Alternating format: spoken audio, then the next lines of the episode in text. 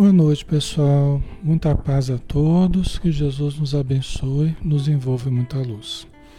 Sejam todos bem-vindos. Um grande abraço. Vamos então iniciar, né, pessoal? Vamos fazer a nossa prece para a gente dar início ao estudo da noite, ok? Vamos fazer o livro Paulo Estevão, né? Como todas as quartas-feiras nós fazemos. Então vamos lá, vamos preparar o nosso ambiente.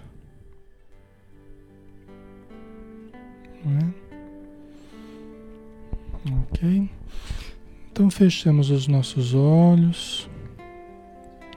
Vamos nos elevar nas asas da oração. Senhor Jesus, querido amigo, irmão, obrigado, Senhor, por estarmos juntos em mais uma noite de estudos que é dedicada a Ti, para que possamos aprender contigo as lições de vida imortal, as lições da espiritualidade, do teu reino de amor e de paz. Que possamos, Senhor, neste momento vibrarmos o amor que temos no nosso coração, sintonizando com os espíritos amigos, sintonizando contigo, com Deus nosso Pai, para aurirmos as forças que nós tanto necessitamos, mas também para irradiarmos, para arrojarmos de nós as nossas forças, nosso pensamento, a matéria mental e criarmos o ambiente harmonizado que nós necessitamos viver. Pedimos o teu auxílio para a nossa família, para o nosso lar, para todos aqueles que lidam com dificuldades, próximos ou distantes de nós, aqueles que nós temos um contato cotidiano ou aqueles que temos um contato eventual, mas que tu sabes onde está a verdadeira necessidade, os infortúnios ocultos que muitas vezes nós nem percebemos, mas que não estão ocultos a ti, Senhor. E tu que tens o remédio para cada qual, saberá, através dos teus mensageiros, através das energias que são movimentadas nestes momentos, endereçar a cada um aquilo que necessita. Abençoa os espíritos sofredores, amparando-os nas suas necessidades espirituais, morais, afetivas, que possam também se equilibrar ao suave toque dos teus ensinos. Obrigado por tudo e que assim seja, Senhor.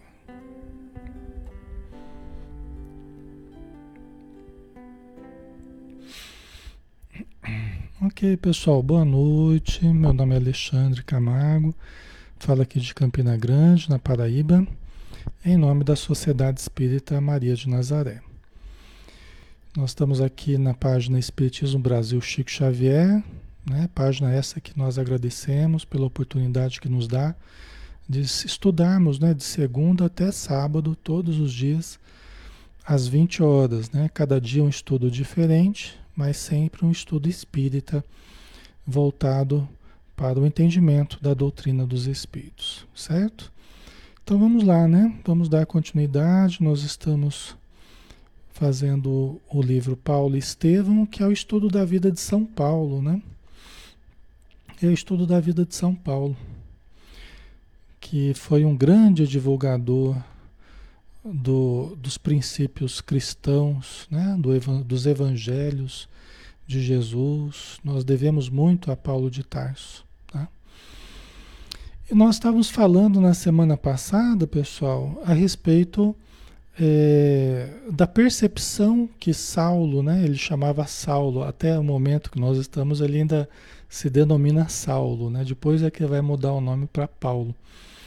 Mas é, Saulo, então, ele já estava melhorando de saúde, estava na casa do caminho, sendo cuidado por Pedro, pelos demais apóstolos, né? E se recuperando, começou a assistir as pregações na Casa do Caminho, porque eles tinham as palestras públicas também, né? onde eles tentavam disseminar os princípios cristãos, a mensagem de Jesus, a mensagem do Evangelho, né? E ele começou a perceber grandes mudanças ali nas pregações, uma influência muito grande do judaísmo, principalmente na atitude de Tiago, né, que era muito aferrado, muito ligado ao judaísmo e estava ali eh, modificando um pouco o clima, né, da instituição, seja nas pregações, seja na sua atitude, fosse na sua atitude no dia a dia dentro da casa do caminho, né? Então ele adotava praticamente uma, uma atitude, né, de um de um asceta, né, uma postura quase que farisaica, né, o, o Tiago, né? Embora fosse uma pessoa boa, pessoa é, estava ali servindo a Jesus, né, tratando dos doentes. Então Pedro e João procuravam fazer vista grossa né, para a atitude de, de, de Tiago, lembrando que o trabalho era de Jesus, que a obra é de Jesus. Né, que se fosse deles somente, aí certamente correria grandes riscos, né? Mas como a obra era do, do Cristo, então que eles aguardassem, né? Que o tempo ajudasse a resolver essa questão, né? Porque é, Pedro e João não, não concordavam muito com a atitude de Tiago, mas que por outro lado ajudava a manter a instituição, porque Tiago, com as ligações com o farisaísmo, né? Com os judeus, tal, com as amizades que ele tinha no, no, no templo, então isso de alguma forma acabava ajudando a manutenção da casa do caminho, né? Mas Saulo de Tarso ficou bem preocupado, né? E ele percebeu que, que muito disso se devia à ausência de Estevão, né? Que ele havia proporcionado o assassinato de Estevão, né? O julgamento e a morte de Estevão. Então agora ele percebia que muito disso se devia à ausência de Estevão, né? Que Estevão é que era o o fermento novo ali, que, que dava uma vida diferente a, a, ao trabalho do Cristo ali, né? E com a morte dele, muito se perdeu, né? Então a gente parou nesse momento, tá, pessoal? Vamos dar a sequência então. De saúde refeita antes de qualquer deliberação sobre o novo caminho a tomar, embora já ele já tivesse mais claro assim que ele queria voltar para Tarso, né? Mas eu acho que ele ainda estava é, esperando melhorar, né? O, mo o moço tarcense desejou rever Jerusalém no impulso natural de afeição aos lugares que lhe sugeriam tantas lembranças cariciosas. Né? Então, à medida que ele foi melhorando, ele quis rever Jerusalém. Né? Vocês poderiam perguntar, ah, mas ele não estava em Jerusalém? Ele estava em Jerusalém, só que ele estava na casa do caminho, né? Se recuperando. Então ele não estava saindo para ver dos lugares tal, né? Depois que ele foi acolhido, ele ficou ali quietinho, se recuperando, né? Se alimentando e de alguma forma participando da rotina da casa do caminho, tá? Mas ele queria ver os lugares que ele conhecia, onde ele tinha afeições, onde ele tinha lembranças tão cariciosas, né? Como diz como diz Emmanuel, né? Muito natural, né? Visitou o templo, o templo de Salomão, né? Experimentando o contraste das emoções. Por que o contraste das emoções? Porque antes ele visitava o templo, mas como fariseu. E agora ele ia como cristão, né? como um adepto do caminho. Né? Não se animou a penetrar o sinédrio que é o, o local né, do tribunal ali onde se juntam os, os, os, maiorais do farisaísmo, né, em que ele fazia parte, né, ele já tinha uma cadeira no Sinédrio. Né. É como se fosse o STF lá deles, né, só que com características religiosas, né, político-religiosas. Né. Mas procurou ansioso a sinagoga dos cilicianos, onde presumia reencontrar as amizades nobres e afáveis de outros tempos. Porque ele veio da Cilícia, da região da Grécia, onde fica Tarso. Né? Então, essa sinagoga é onde se reuniam os seus conterrâneos, né? os, seus os seus conterrâneos judeus. Né? Então, eles é, é, ligados à, à, religião judaica, as pessoas que vinham da Cilícia tinham uma sinagoga onde eles se reencontravam, né? Então era o pessoal mais próximo dele, a sinagoga dos cilicianos, tá? É como você encontrar, por exemplo, você tem na, na, em determinadas regiões do país, você tem o centro de tradições gaúchas, né? Então os gaúchos vão lá se reunir para as tradições, né? Aqui, no caso, é o templo, né? Religioso, né? Mas é o encontro ali do pessoal que vinha da Cilícia, né? Tá? Então ele tinha esperança de reencontrar os afetos, tal. É meio temerário, né? Porque depois de tudo, né? É, mas enfim, né? Ele tinha também necessidade do, do né? Dessa de, de, de rever, né? As pessoas queridas que ele gostava, apesar das diferenças é, religiosas, né? Mas ele tinha esperança de reencontrar afetos, né? Ok. Entretanto, mesmo ali onde se reuniam os conterrâneos residentes em Jerusalém, foi recebido friamente. Ninguém o convidou ao labor da palavra. Porque as pessoas podiam chegar, né? Os judeus podiam chegar na sinagoga, ouvir a leitura de certos textos, né, que estavam sendo lidos, tal, e depois pedir para falar. Ainda mais ele, né, que era um profundo conhecedor do, dos textos né, da, da, da, antiga lei, Moisés, os profetas, mas ninguém o convidou a, a falar. Apenas alguns conhecidos de sua família apertaram-lhe a mão secamente, evitando-lhe a companhia de modo ostensivo. Então, olha como é que ele foi recebido, né? Olha como é que ele foi tratado. Aqui já dá para perceber o clima que ele estava vivendo, né? Não era fácil, né, pessoal? Mas é que quando nós desfrutamos de certo poder, de certa evidência, né? Muitas afeições ficam próximos, muita bajulação às vezes, muita, né?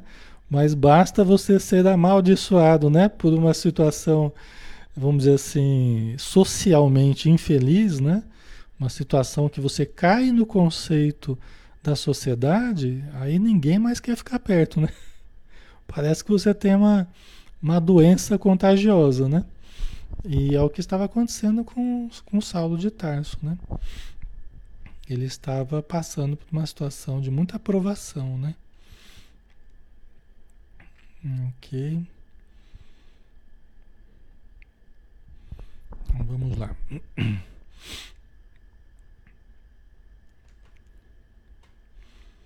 Os mais irônicos, termina, terminados os serviços religiosos, dirigiam-lhe perguntas com sorrisos escarninhos. Né? Sua conversão às portas de Damasco era glosada com ditérios acerrados, acerados e deprimentes. Né? Que às vezes começaram a fazer ironias com a conversão dele né, as portas de Damasco. Né? Os mais irônicos sempre tem né, o pessoal mais irreverente, mais irônico, sarcástico, debochado, né? Então começaram a lançar perguntas para ele, né, dessa forma irônica, escarninha, né? A Silvana caiu em desgraça, né? É, então. E tem muitas pessoas que elas nem querem saber exatamente o que aconteceu. Elas vão com elas vão com a boiada, né? Quer dizer, se o pessoal está tratando mal alguém, elas também tratam mal. Elas nem querem saber se a pessoa tem razão, se não tem razão, o que, que aconteceu, né? Elas vão naquele movimento de rebanho, né? Isso é muito comum, né? Isso é muito comum, esse fenômeno de massificação, né? É um dos uma das características da massificação. Né? Você entra no meio do, né, do, do, do povo e, e, acaba fazendo tudo o que estão fazendo contra alguém. Né? Não analisa, não, não, não reflete. Né? É um movimento de massa, né? que, movimento de grupo né? que a gente fala. Que é muito ruim, né? Porque na verdade a gente perde a capacidade de, de analisar por nós mesmos E acabamos agindo de forma parcial, né? Você não age de forma racional, de forma bondosa, de forma criteriosa. Você age de forma parcial. Você toma as dores de alguém que supostamente foi a vítima, né? É, aí no caso o próprio judaísmo, né? Teria sido a vítima do, do da afronta do Saulo de Tarso, né? É, é, e aí você passa a ter um, um criminoso, né? E o pessoal nem analisa, né? Para compreender melhor a situação. Né? A gente precisa tomar cuidado, né? A Lia colocou aqui. É o tal do julgamento, né, Lia? Exatamente. No julgamento, né? A Regina Maria vai com as outras, né? No popular, né? É assim que a gente fala, né? É, né, Vilani? Julgar é terrível, né? É. Então, é, nós sempre temos que, em sociedade, né, na nossa convivência, temos que parar para analisar, conversar, procurar saber qual é a melhor forma da gente saber da realidade. É entrar em contato com as pessoas, é perguntar, é conversar, procurar saber. É a melhor forma da gente não se afastar da realidade, né? Porque senão a gente vai se afastando da realidade, né? A Tânia Maria colocou, né? Acaba se deixando influenciar. Exatamente, né? Isso é muito ruim, né? Então é como aquela tem uma passagem do Evangelho que fala do duelo, né? É, o duelo que muita, é, durante um bom tempo o duelo foi assim aberto, né? É, as pessoas marcavam uma hora, depois iam armados tal, e, e tinha o duelo, né? Só que é, também tem aquela forma velada de você ter uma ação prejudicial sobre o outro. Né? Então aí no Evangelho fala, né? Que às vezes quando a pessoa, eu acho que é, acho que é nessa do duelo ou da maledicência, eu não sei agora se é do duelo ou da maledicência do Evangelho segundo o Espiritismo, talvez até da maledicência. Né? Depois a gente dá uma olhadinha para confirmar. E aí no Evangelho fala assim, que aí quando você vai apertar a mão das pessoas né? Quando você vai apertar a mão das pessoas que antes apertavam sua mão com, com gosto, né? com amizade, aí você lida com semblantes frios. Por quê? Porque ali passou a maledicência.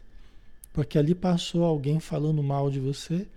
Aí quando você chega, você estranha quando você vê rostos que antes né, se mostravam amigos quando você chegava, agora se se mostram reticentes, né? É porque ali passou o veneno da maledicência, né? Explica direitinho ali o, o evangelho, né? Segundo o Espiritismo. Eu acho que é a maledicência mesmo. Mas aí a gente dá uma pesquisada depois. Né? Então, e as, as pessoas que querem acreditar nas coisas, elas acreditam, né? Fazer o quê, né? né? Então, Saulo de Tarso estava sofrendo tudo isso, né? Os próprios discípulos de Jesus, né? Eles também não sabiam o que pensar a princípio, aí foi preciso que, que conversassem com Saulo. Você vê que eles entraram em contato com Saulo. Eles não julgaram e ficaram na deles, não. Eles entraram em contato com Saulo para saber a verdade, né? E aí eles viram que, que ele estava mudado mesmo, né? Então, os cristãos ali agiram de forma correta, né? Percebeu as ironias de que estava sendo objeto. Tratavam-no como, como demente, né? Isso tantas vezes a gente já falou aqui, né? Tratavam-no como demente, né? a pessoa que estava desequilibrada mentalmente, né?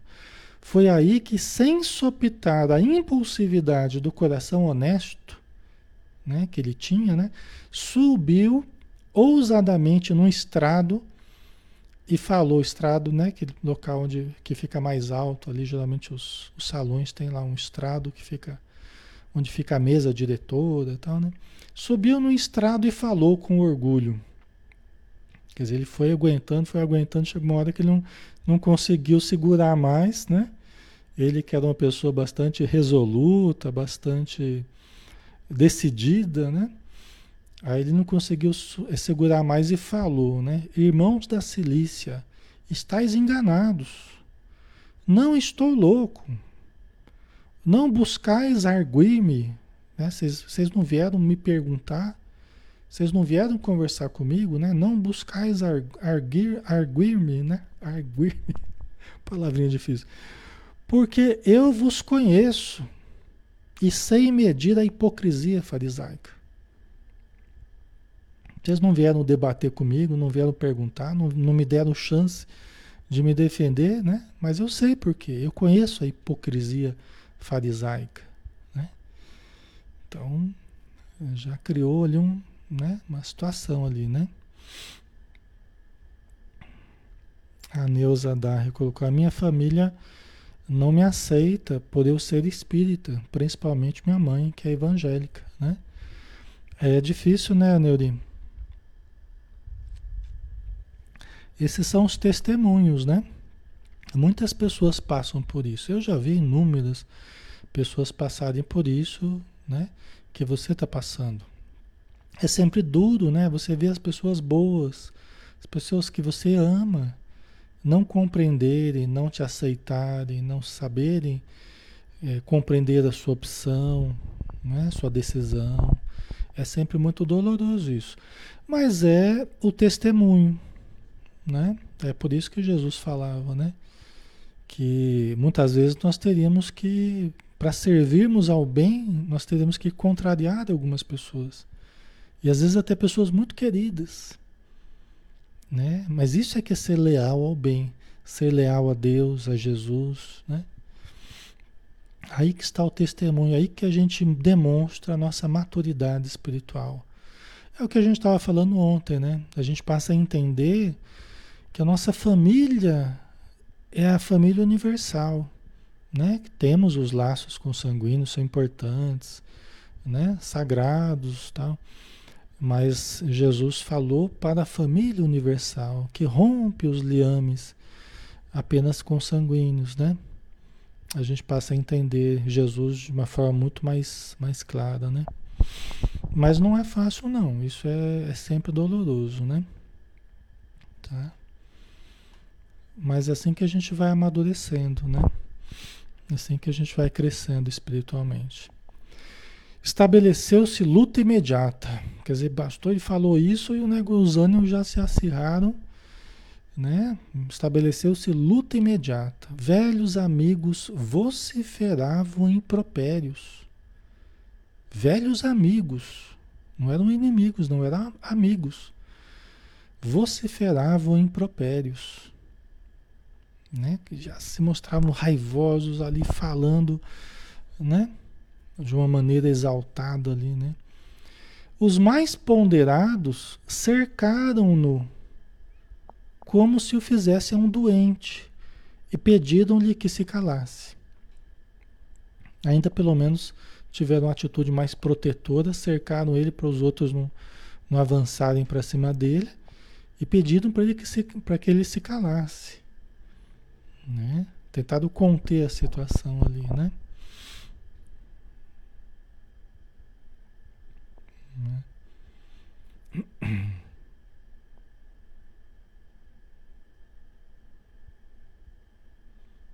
Aqui. A Elizabeth colocou: essa doutrina está me ajudando muito. Opinião dos que não gostam não me importa. É, porque na verdade, né, Beth e, e, irmãos, né, que estão conosco aqui, quem vai viver a nossa vida somos nós, né? Eu já vi pessoas assim passando por processos obsessivos terríveis, assim, precisando do passe, precisando da desobsessão na casa espírita, precisando do socorro, precisando da palestra, precisando da leitura, né? E a família criando dificuldade, né? Mas aí a pessoa, quando ela bate o pé, ela fala, não, eu quero, eu preciso, né? E aí a gente tem condição de ajudar a pessoa, né? Porque a pessoa decide, né? A pessoa é maior de idade, decide e tal, por conta própria, né? E vence esses preconceitos da família, é, porque é ela que vai ter que viver a saúde ou a falta de saúde dela, né? Ela que vai ter que viver o, os processos mediúnicos dela, não é a família que vai viver no lugar dela, né? É ela que vai ter que lidar com as dificuldades, né? Então é muito importante a pessoa lembrar disso, né? Eu posso até fazer a vontade da família, mas quem vai sentir na pele os problemas que eu estou vivendo sou eu. É fácil para a família recusar a ajuda espiritual, não, não quero ir no centro e tal. É fácil, mas quem vai sofrer influência espiritual é a pessoa que tem mediunidade, é a pessoa que está obsediada. Vocês entendem?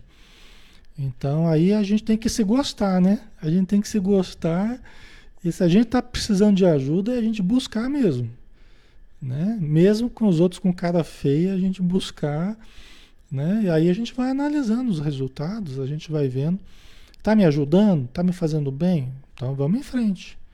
Agora, se achar que não está, que está prejudicando, alguma coisa assim, né?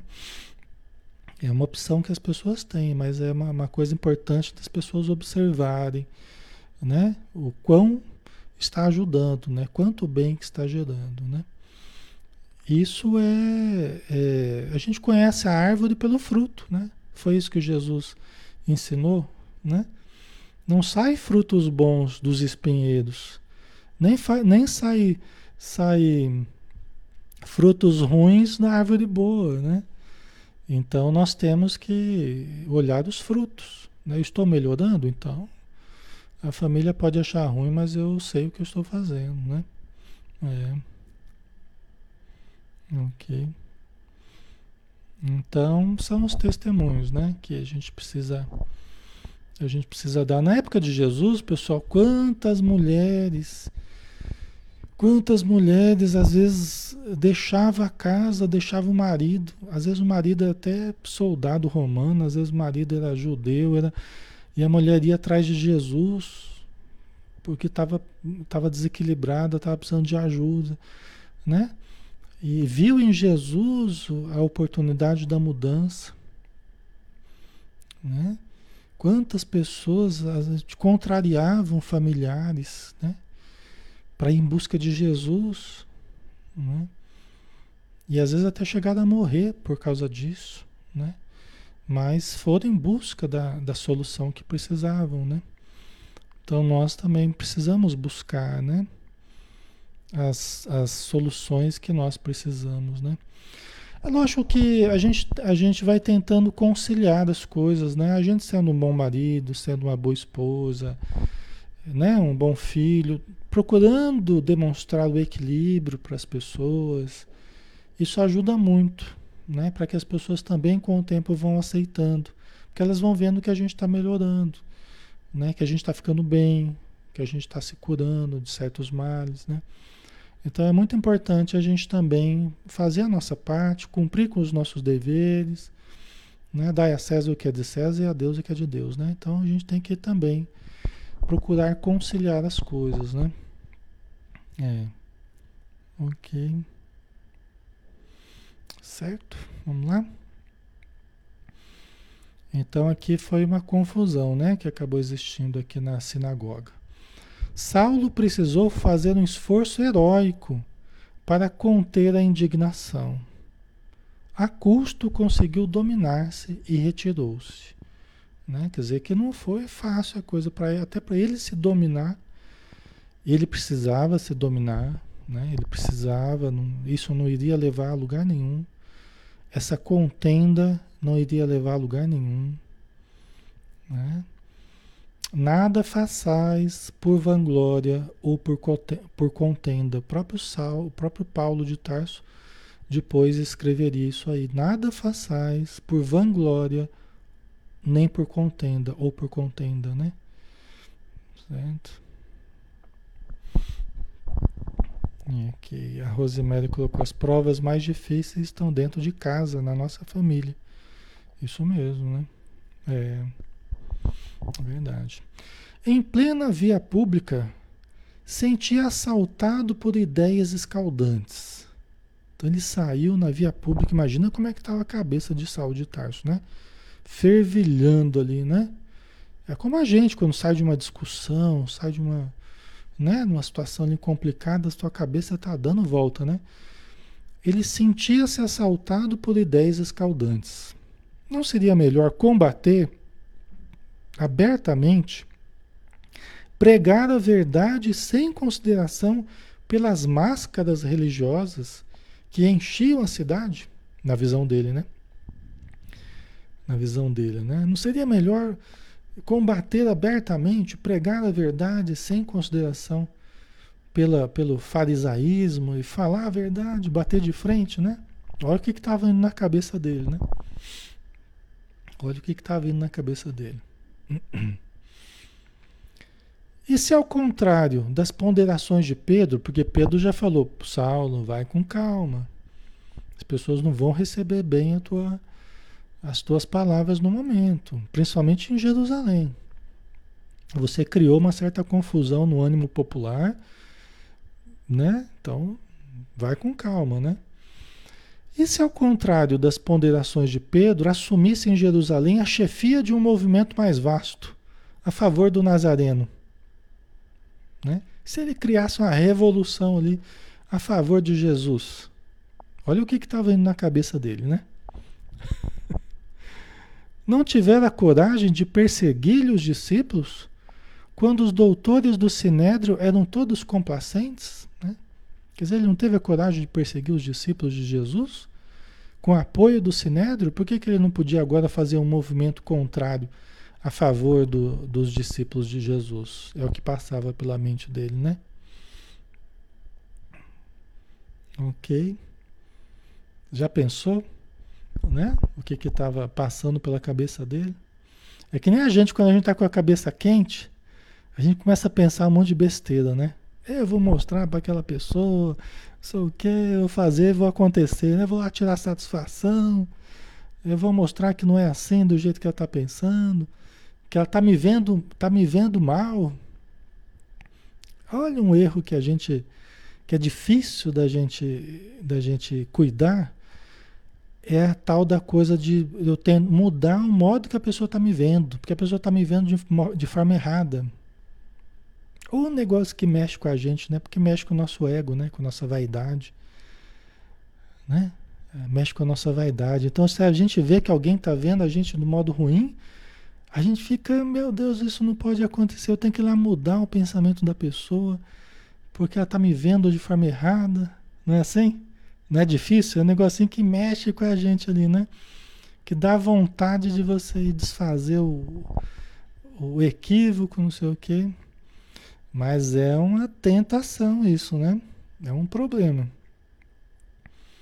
É um problema, né? Aí Saulo continuava. É a pior besteira que a gente faz, né? Esse negócio de tirar satisfação, querer mudar a imagem que a pessoa está da gente. Quanto mais a gente for querer mudar a imagem, mais a pessoa vai firmar a ideia que ela tinha contra a gente. Não dá certo isso. Entendeu? Né?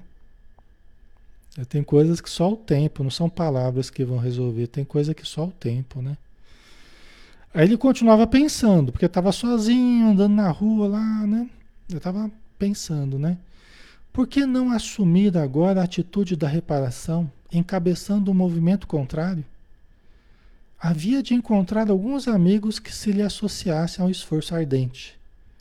Eu já estava pensando em rebanhar algumas pessoas para começar um movimento pró-Jesus, né? E falar abertamente, né? Já pensou? Vocês acham que ia dar certo, pessoal? O que, que vocês acham? O que, que vocês acham que iria acontecer? Vocês concordam? Vocês iam entrar no movimento do, do Saulo de Tarso?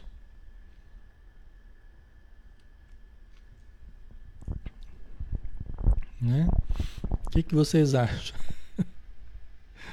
né? Será que ia dar certo isso aí? Né?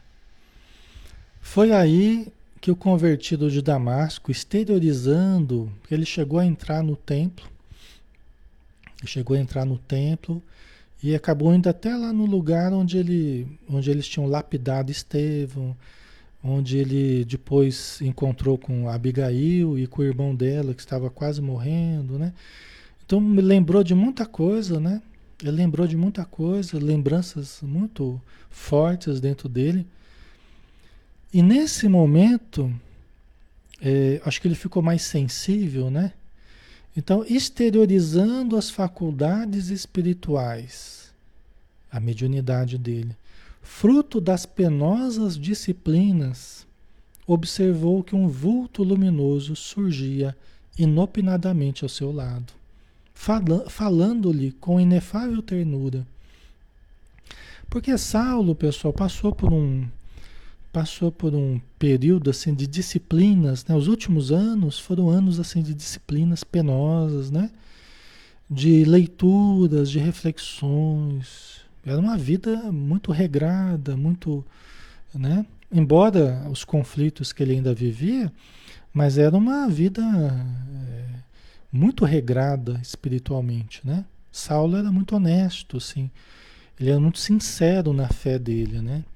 Não tinha meio termo assim. Ele ou era ou não era. Então ele queria ser seguir Jesus daquilo da forma mais correta possível, né? Então, isso tudo, quando a gente vive as coisas espirituais dessa forma, é lógico que nós vamos nos tornando mais sensíveis à espiritualidade, às nossas faculdades, porque são potenciais divinos.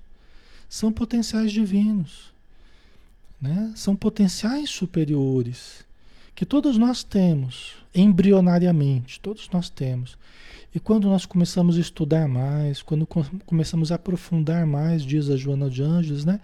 Quando a gente começa a aprofundar mais a sonda de investigação no eu profundo, começa a desabrochar as faculdades parapsicológicas e mediúnicas, ou seja, anímicas e mediúnicas era o que estava acontecendo com Saulo de Tarso. Provavelmente ele já era muito sensível, né? Mesmo como fariseu, tal, né? Ele já devia ser muito sensível mediunicamente. Mas com os últimos anos, pelo jeito ele ficou mais ainda, né?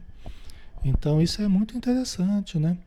Aí ele percebeu alguém falando com inefável ternura, né? Um vulto apareceu do lado dele, né? quando ele estava com essas ideias mirabolantes de começar o movimento tal, né?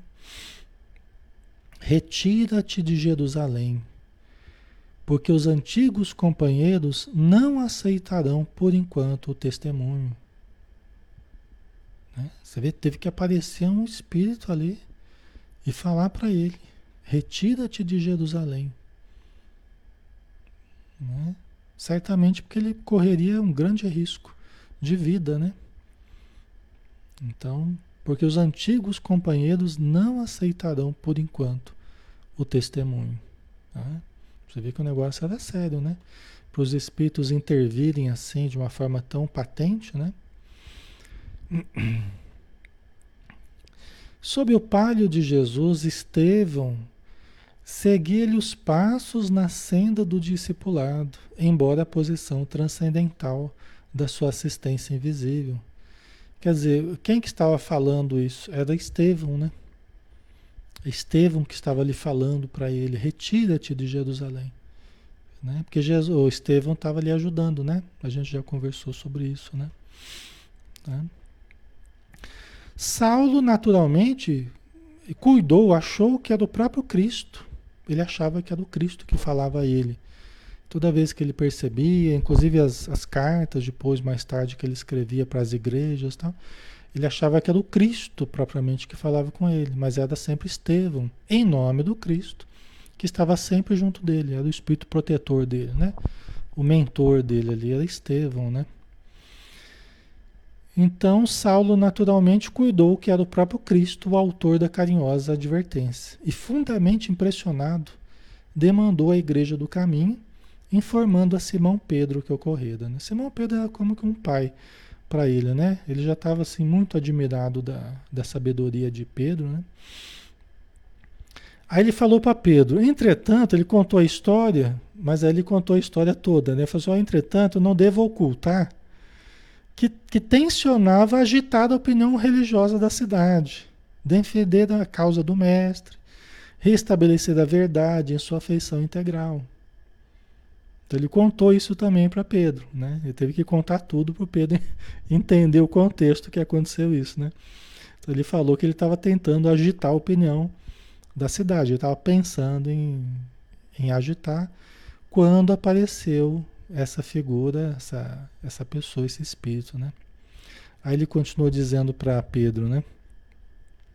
Estevão não se entregou ao sacrifício Sinto que nos falta aqui uma coragem igual a do Marte, sucumbido às pedradas da minha ignorância. ele tinha uma veneração por Estevão, né? Saulo tinha uma veneração por Estevão, é, pelas virtudes de Estevão, né? Então ele achava que estava faltando alguém com a coragem que teve Estevão, né? Para bater de frente com, com o farisaísmo, né? Vamos ver o que, que Pedro falou. Não, Saulo, replicou Pedro com firmeza. Não seria razoável pensar assim. Tenho maior experiência da vida, embora não tenha cabedais de inteligência semelhantes aos teus. Né? Pedro já foi, não, não, Saulo, não é por aí não. Né? Não é por aí não. Você pode ter muito conhecimento, mas eu tenho mais experiência da vida. Né? E aí ele foi explicar para Saulo por quê, né? Que não, não seria razoável ele pensar desse jeito. Aí tem uma parte muito interessante, pessoal, muito importante para todos nós. Uma parte aqui que vale a pena, né? Está escrito que o discípulo não poderá ser maior que o mestre. Né? Jesus falou isso, né? Não é o discípulo maior do que o seu mestre. Aqui mesmo em Jerusalém, vimos Judas cair numa cilada igual a esta. Olha que interessante, né? O Pedro falou: Isso que você está querendo fazer, nós já vimos Judas cair numa cilada como essa. Jesus falou que o discípulo não é maior do que o seu mestre. Por que, que ele falou isso? Jesus era o mestre, né? E Judas Judas achou que Jesus não estava fazendo o que precisava. Judas achou que Jesus não estava fazendo aquilo que precisava. Né? Judas quis ser maior do que o seu mestre. Vocês entenderam? Por isso que Pedro falou assim, né? O discípulo não é maior do que o seu mestre, né? Entendeu? Então, às vezes, às vezes a gente começa a ter algumas noções sobre alguma coisa e a gente já acha, não, está tudo errado. Está tudo errado, não, Jesus tinha que estar tá fazendo diferente. Por que, que Deus não fez assim fez de outro jeito? Tá? Né? A gente acha que a gente está podendo já, né? E Judas, ele caiu numa cilada igual a essa. Eu, como é que ele iria questionar Jesus? Vocês entendem? Né? A gente tem que perceber, nós estamos diante de uma coisa que a gente mal conhece. A gente está diante de Jesus que está fazendo milagres, está fazendo curas, está fazendo, né, ensinando tanta coisa importante. Aí eu vou querer agir ali na, na, na, na moita, né? Vou querer agir na, na escuridão ali para fazer uma coisa que certamente Jesus não aprovaria. Né? Vocês entendem a cilada que ele caiu, né? Ok? Aí Pedro vai explicar melhor, né? Nos dias angustiosos do Calvário, em que o Senhor provou a excelência e a divindade do seu amor, e nós, o amargo testemunho da exígua fé, quer dizer, da pouca fé, né? Condenamos o infortunado companheiro. Quer dizer, no dia do Calvário, nos dias do Calvário, Jesus mostrou o, o, tamanho, a grandiosidade dele. Né? E os discípulos mostraram a pouca fé que eles tinham. Né? E acabaram condenando o Jesus ao infortúnio. Né? Vocês entendem, pessoal? Né? Então, é, é, Pedro, imagina, né? Pedro foi um dos que mais sofreu com o Calvário de Jesus, né? Porque ele falou que ele não, ele não iria deixar Jesus ser pego, iria fazer acontecer e tal. Aí Jesus falou: Pedro, Satanás está querendo te joelhar. E, né, certamente Jesus via os espíritos em torno da mediunidade de Pedro, né? E Pedro falando que ia fazer, ia acontecer, não, que não ia permitir que fizesse nada com Jesus. Aí Jesus falou: Pedro, Satanás está querendo te joelhar, está querendo pegar você, está te selecionando. Né? Os espíritos infelizes estão te selecionando. Né? Eu te digo que a carne é fraca. O espírito está pronto, mas a carne é fraca, ou seja, a hora que o instinto de sobrevivência falar mais alto dentro de você, você vai me negar. Antes que o galo cantasse duas vezes, três vezes, você me negará. Então, calma. Né? A coisa não é assim. Né? E aí, Pedro ele ficou é, muito sofrido depois que ele viu acontecer exatamente isso. Né? Então, isso tudo, gente, não é fácil. Eles foram compreendendo a grandiosidade de Jesus a antevisão de Jesus, a presciência né, de Jesus, conforme esses fatos foram ocorrendo. Né? Então, eles puderam avaliar depois do que já tinham feito. Para nós é fácil a gente analisar o Evangelho, oh, aconteceu isso, aconteceu aquilo, tal. Um falou isso, Jesus falou aquilo, mas imagina, eles viveram isso, eles sofreram isso, né? Então eles aprenderam com os próprios erros, tanto Judas quanto Pedro, quanto os demais, né? Eu falo aprenderam porque são espíritos imortais, estão vivos até hoje, são, são espíritos de luz, né? Mas foi difícil, né? Foi sofrido para todos eles, né? Ok?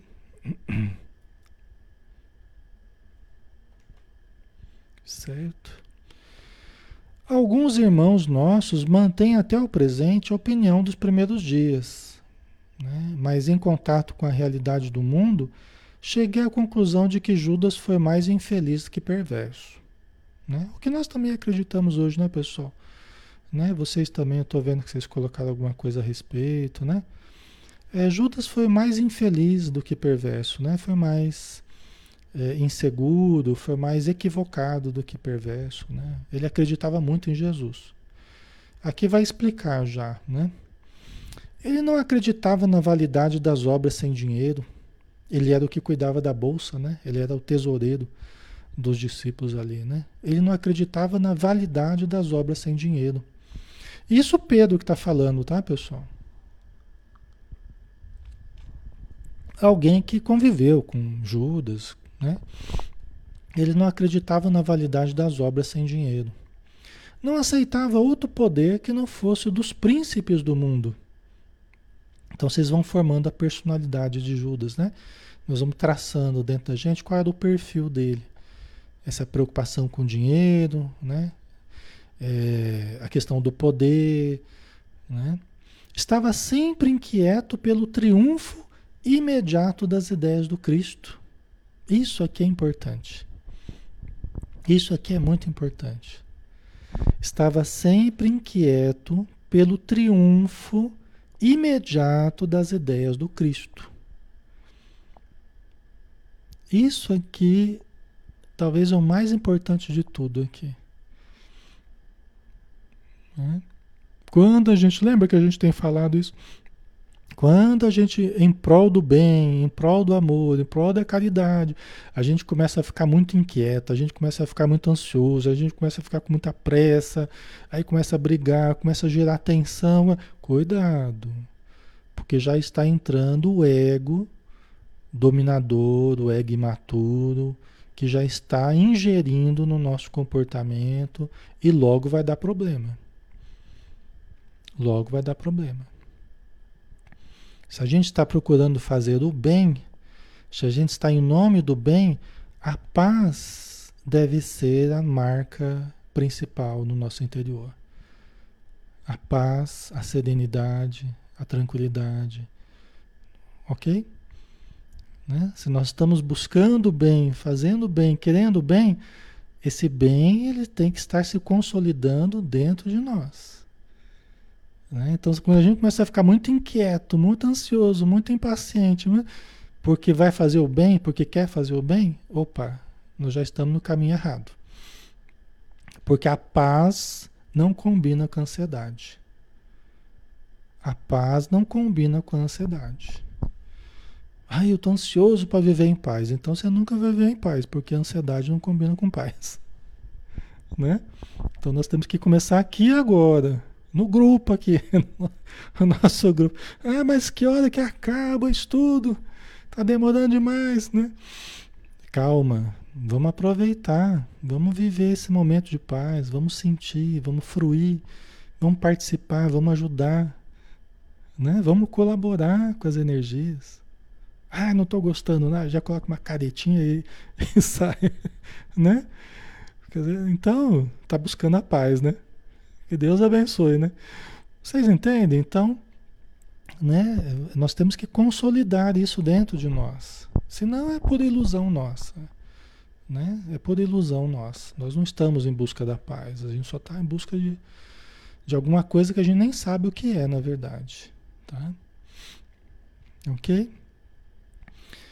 Então, olha só, né, o perfil né, que o Pedro está traçando das dificuldades que tinha o Judas, né?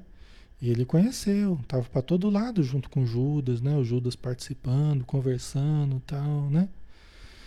Muitas vezes vimos-lo, olha só o Pedro falando, muitas vezes vimos-lo, viram o Judas impaciente, reclamando lá pela construção do reino de Jesus,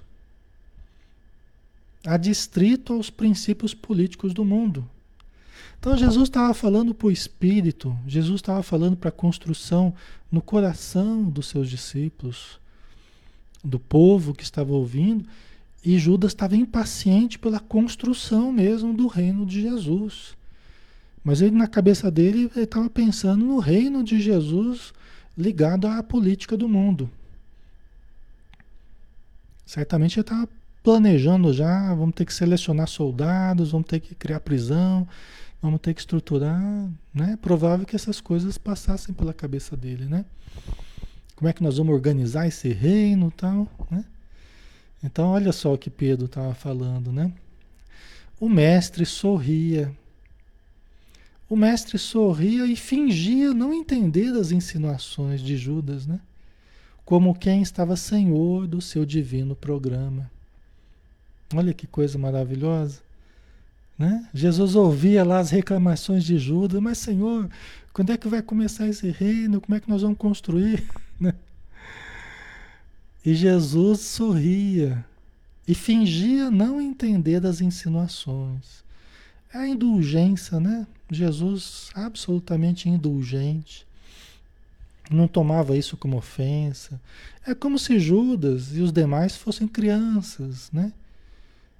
Aprendendo a brincar com um brinquedo novo, sem saber ao certo o que fazer, né?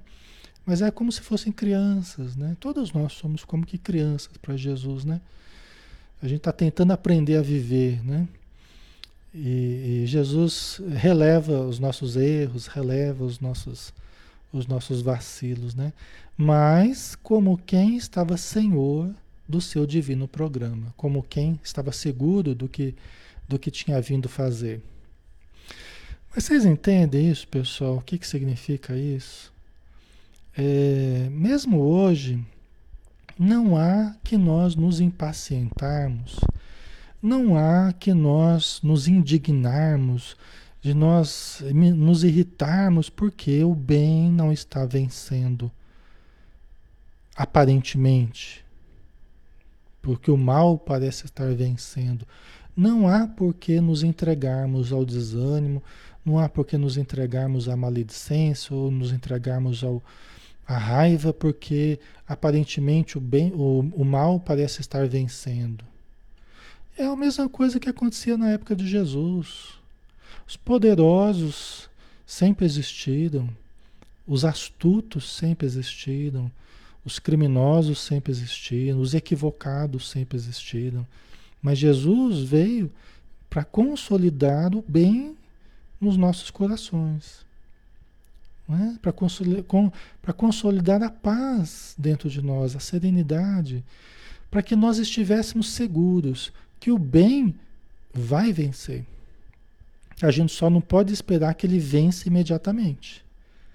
O Evangelho de Jesus vai vencer. Nós só não podemos esperar que o Evangelho de Jesus vença imediatamente. Nem Jesus esperou isso. Jesus sabia que o evangelho não ia vencer imediatamente. Ele ia vencer a cada vez que alguém novo aceitava essa verdade como referencial para si. Aí estaria a vitória de Jesus em cada pessoa que após sofrer, após errar, após cometer crimes, após cair, se levantasse aceitando a renovação, né? É, se arrependendo do que fez, mudando de atitude perante a vida. Ali o evangelho estava vencendo. Mas seria um a um, né? Cada pessoa individualmente. Faz sentido para vocês, pessoal? Né?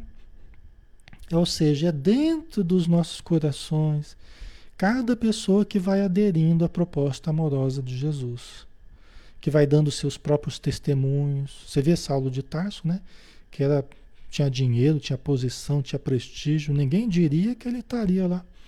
Daqui a pouco ele estaria lá caído de joelhos, em pleno deserto, né? conversando com Jesus. Quem diria que iria acontecer isso? Nem os discípulos não acreditavam num negócio desse.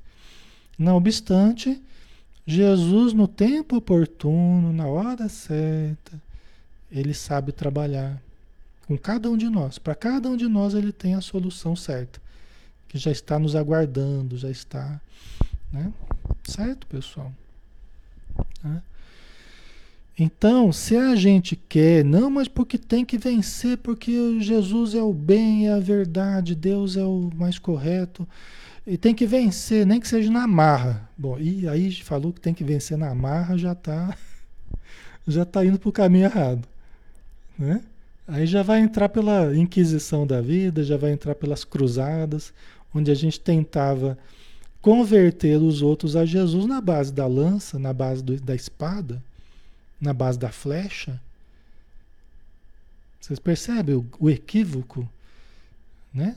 Vocês percebem a, a cilada que, que, muitas vezes nós caímos no, ao longo da história, achando que se trata apenas de um rótulo, né? que se trata de um.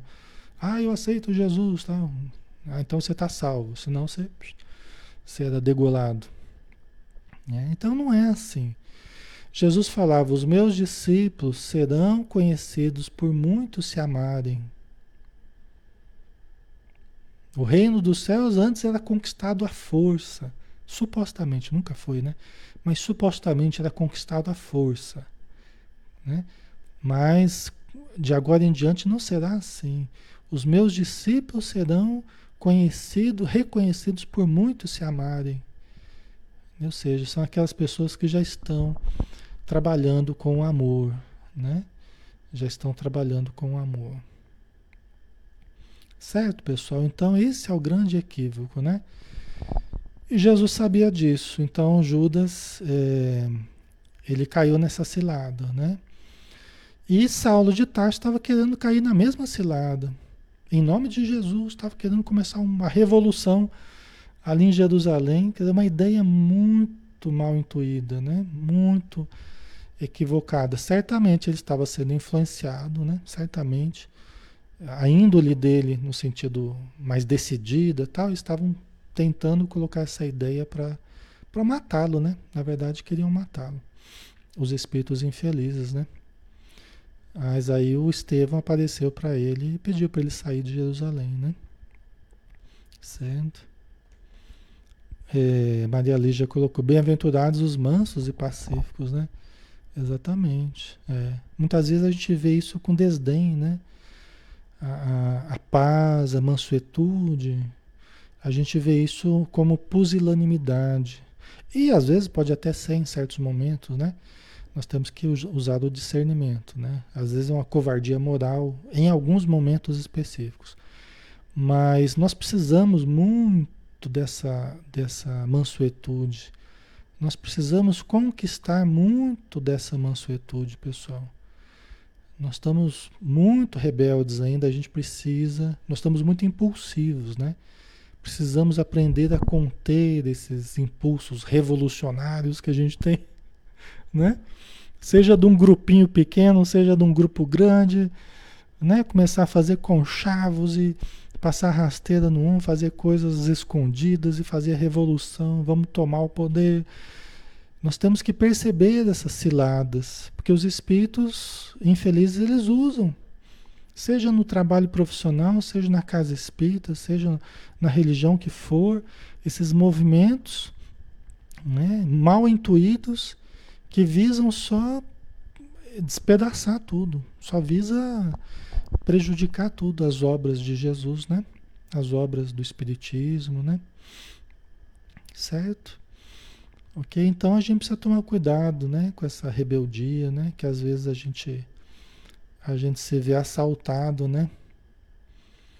Aí Pedro ele continua falando, a gente já está acabando aqui. Judas, antes do apostolado, era negociante. Pedro, né, falando. Judas, antes do apostolado, era negociante. Estava habituado a vender a mercadoria e receber o pagamento imediato.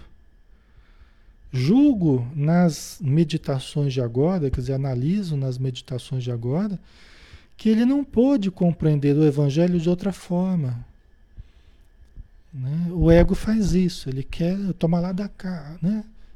É como se fosse aquela coisa, trocas, né? Tudo na base das trocas, né? Da, da, do, das recompensas, dos castigos ou recompensas, né? Então ele achava que Judas não, ele não tinha conseguido entender o evangelho de outra forma, né? Era sempre dessa forma muito prática, né? É, muito próprio dos negociantes, né? Dos comerciantes, tal ignorando que Deus é um credor cheio de misericórdia, que espera generosamente a todos nós que não passamos de míseros devedores, né? Quer dizer, a gente acaba esquecendo que, que Deus, então, nesse caso, é, é um credor cheio de misericórdia e que nos aguarda, né? Você vê, nós pagamos suavemente as nossas dívidas, né, com Deus, Poderia cobrar tudo de uma vez, queria mudança imediata nossa, mas Deus não espera a mudança imediata nossa. Deus aguarda pacientemente a nossa renovação conforme a nossa vontade. Isso é que é importante também, né? Então a gente precisa tomar cuidado com o imediatismo, né? O imediatismo ele, ele prega muitas ciladas, né? Aí ele continua aqui. Talvez amasse profundamente o Messias Contudo, a inquietação fê-lo perder a oportunidade sagrada. Tão só pelo desejo de apressar a vitória, engendrou a tragédia da cruz com a sua falta de vigilância. Estão vendo a invigilância, né? Quando a gente está muito apressado. É, a nossa pressa não resolve coisa nenhuma, a nossa ansiedade não resolve coisa nenhuma. É só, só cria mais dificuldade. É que nem você querer. É que nem você querer dar nó no, no fazer um laço no sapato quando você está com muita pressa, aí você já enrosca, não consegue fazer, né? Você já não consegue dar um nó ali. Quer dizer, a pressa não ajuda a gente, né? A pressa é inimiga da perfeição, né? Mas a serenidade ajuda, né? A calma, respira, vamos com calma, né? Aí Judas, ele, ele acabou querendo apressar né, a vitória do, do evangelho e acabou criando a tragédia da cruz, né? À vista do que ocorreu, prosseguiu o ex-pescador serenamente, importa que te vás logo que cai a noite. Partirás para Cesareia. Temos ali amigos sinceros que te poderão auxiliar. Ele perguntou para Saulo, né, se Saulo pretendia voltar para sua cidade natal, para Tarso, né, para Celícia. E Saulo falou que eu não tenho para onde ir mais, né? Eu vou ter que voltar para a casa do meu pai. Né? Aí Pedro falou: então você vai para o porto da Cesareia, nós temos amigos lá, e vai hoje à noite, porque diante do que aconteceu, é importante que você saia logo da cidade, né? Porque eles poderiam ir atrás de Saulo, né? Aí nós terminamos por hoje aqui, né? Acabou dando tempo. Já pensou, pessoal? O Saulo, o Saulo ele era bem assim, ele é bem ele queria a coisa, né? Ele queria ver a coisa pegar fogo, né? Só que tudo tem uma ciência de começar, né? Então ele vai ter que perceber a importância de saber como iniciar a obra do Cristo, né? Porque senão acaba realmente atropelando as coisas, né? Ok? A Conceição orar e vigiar, né, Conceição? É. Isso é coisa nossa de todo dia, pessoal. É coisa de todo dia. De toda hora. A gente precisa tomar esse cuidado. Né? É a vigilância, né? A vigilância, prudência. Se ouve a notícia, fala, mas será possível? Né? Será possível que o bem não consegue se estruturar, que o mal fica usando de artimanha? Será possível? Até quando vai acontecer isso? Mas é, a gente sempre lembra de Jesus, né? A gente sempre lembra disso aqui do, do Paulo de Tarso. Lembra, não, né? É, assim no passado como no presente. Né? O bem, ele vai vencer. Mas o planeta está num momento difícil, muita pressão espiritual. Nós precisamos ter muita compreensão para a gente não, não se desequilibrar nesse momento que a gente está, né? Ok?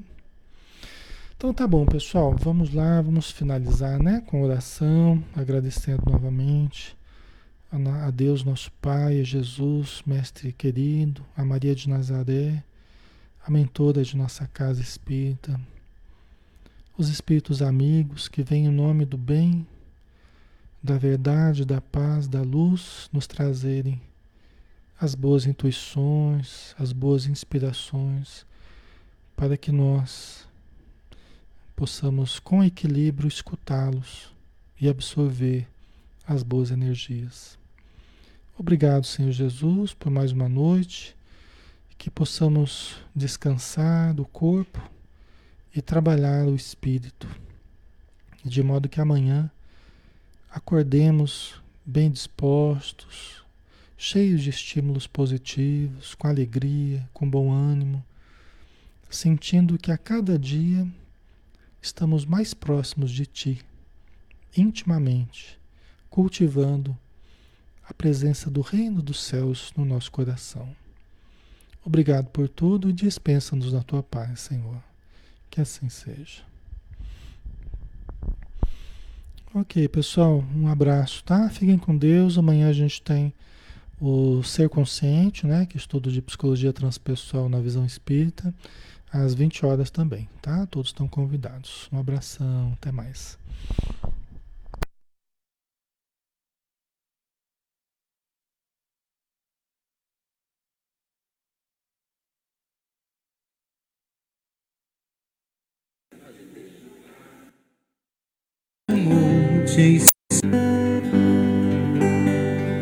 Mestre Jesus, do alto do monte ensinou, sua voz como um canto ecoou. Me ensine o caminho, Senhor, do reino de paz.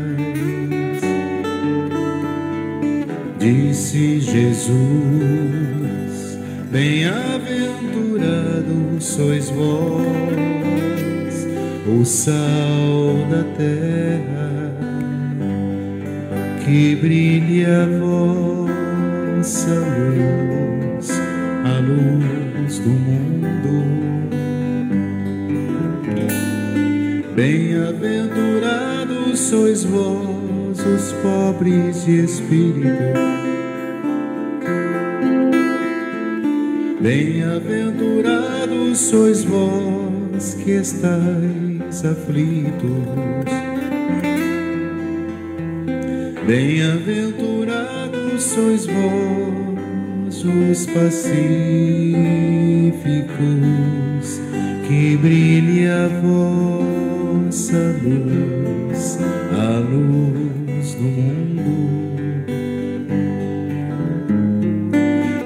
Bem-aventurados sois vós, os limpos de coração.